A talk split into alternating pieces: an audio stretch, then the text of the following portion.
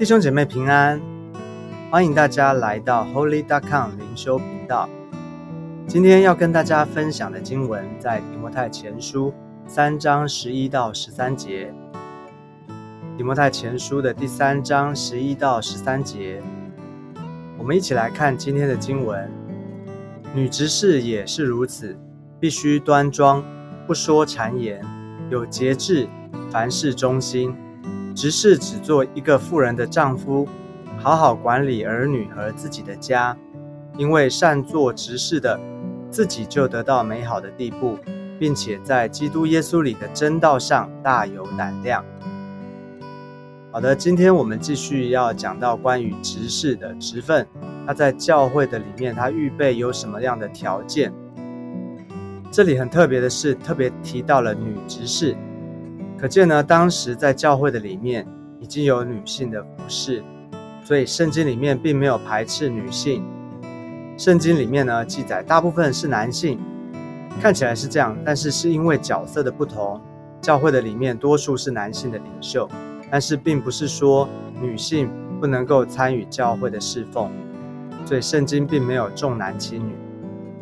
同样的，女执事在前面提到的，不管是监督还是执事，原则也是一样的。而且呢，特别的提醒是必须端庄。大家不知道还记不记得前面我们提过端庄？端庄是什么意思呢？就是受到别人的尊敬。怎么样会受到别人尊敬呢？就是在服饰上面，在做人处事上面。他有见证，有榜样，他有果子，所以呢，别人就会自然的会尊敬他。所以端庄呢，不是装出来的，是他一个生命很自然的表现，所以呢，会得到别人的尊敬。这就是端庄的意思。好，不说谗言呢，不说谗言的意思就是要留意我们的口舌，我们讲出来的话要特别的留意，不要讲恶毒的话，不要讲诽谤人的话。圣经里面有说过，你的心，你心里面想什么，就会说出什么话来。所以口出恶言呢，就是因为心里面被恶装满了，所以就说出来了。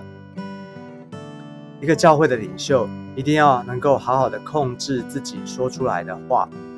有的时候可能你觉得你是无心的，没有恶意，但是如果你讲出来的话不留意的话，你讲出来的话收不回去，说出来伤害了人。你要再去解释一百遍、一千遍都没有用，因为伤害已经造成了。所以领袖说话要非常的留意。还有一种人是什么？就是他想说什么就说什么，他并没有好像啊遮拦什么，他就是想说什么就说什么。表面上说来这样的人还不错，因为他是一个真性情的人，他不会拐弯抹角啊，想说却不说。不会表面跟你很好，但是后面讲你的坏话。他是直来直往的人，但是这种人呢，也很容易会乱说话，因为没有思想就冒出来的话，也是会啊，很容易不小心就会伤害到别人。所以一种是有意识的，带有恶意的说出伤害人的话；一种可能是没有意识的，因为性格啊比较直接，讲出来比较直接的话伤害了人。那这两种呢，都是需要留意。所以，我们为了主的缘故呢，我们需要求主帮助我们改变我们自己，留意我们的口舌，我们说出来的话，我们要说造就人的话。好，接下来讲到要有节制，要有节制。节制呢，就是能够控制自己的情绪，能够控制自己的脾气，不会因为一个怒气爆开来，啊，变得一发不可收拾。弟兄姐妹，你知道一个人在情绪来的时候，他可能什么可怕的事情，你没有想过的，他可能都做得出来。很多人觉得那是 EQ 的问题，是情绪管理的问题，但我个人觉得那更是 SQ，就是属灵的生命、属灵的灵命的品和啊，属灵灵命的管理的问题。情绪到底能不能被管理呢？这个问题大家可以想一下，情绪到底能不能够被管理？我们可以做一个假设，你可以想一下，假使今天有一个人他激怒你，啊，让你很生气，你在很生气、很生气的情况下，突然间一个你很在乎的人出现在你面前，可能是你的领袖，啊，你的牧者，出现在你的面前，或者是说主任牧师出现在你面前，这个时候你会不会收敛你的情绪？你知道我在讲什么吗？就是当你很生气、很生气的时候，你假设、假设啊，假想一下，如果今天一个很重要的人出现在你面前，你会不会收敛你的情绪？我想大部分人都会说：“哎，好像会哦。”所以你知道我在讲什么吗？情绪能不能够被管理？所以一个被主使用的人，连他的脾气都需要经过十字架，需要被修剪，需要被主分别，他才能够被神使用。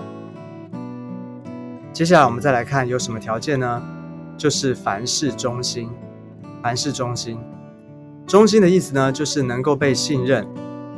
一个忠心的人，他有一些的特质。他是一个说话算话的人，他讲出来的就会做到，他不会随便乱说。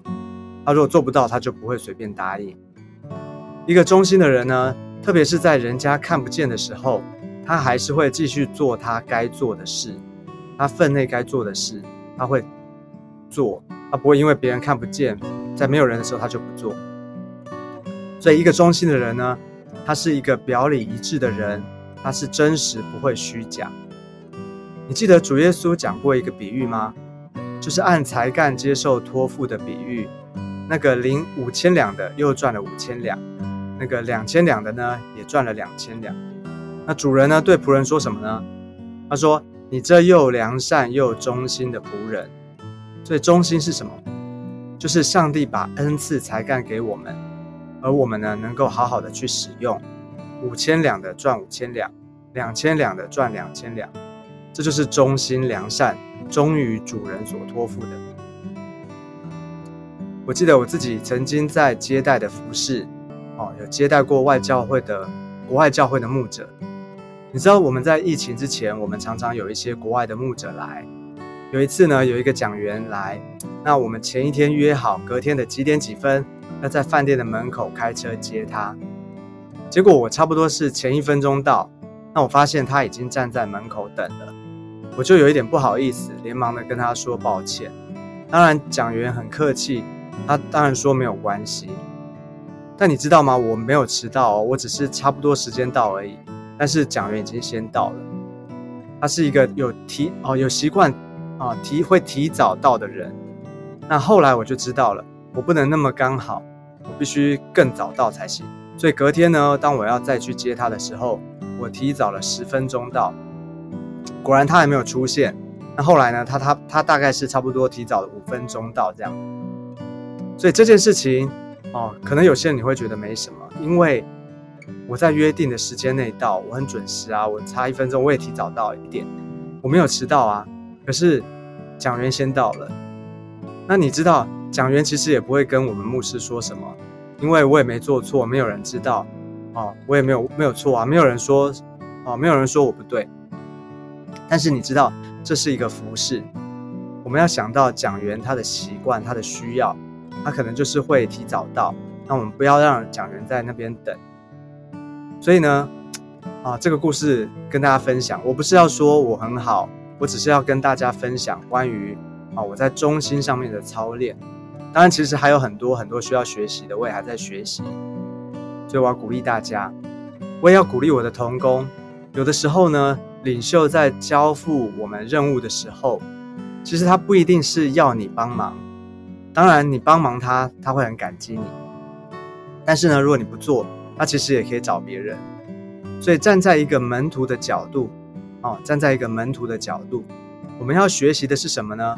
我们要学习的是要去看领袖他要的是什么，领袖他在乎的是什么。如果你是用马马虎虎的心，或是拖拖拉拉的心，你说我们不是不做啊，我只是我还有其他的事，我先做完其他的再做你的。如果是这样的话，那就可以不必了。所以我在说，这是一个服侍哦，领袖并不是在凹你，也不是需要你的帮忙，我们都是在服侍神。所以呢，鼓励大家，我们一起来学习。哦，当然我要澄清一下，如果你是我的同工，我有任务请你帮忙的时候，我都是很感激你的。大家要听懂，要听清楚我的意思。好，最后呢，讲到这个做执事的，他要好好的管理他的家。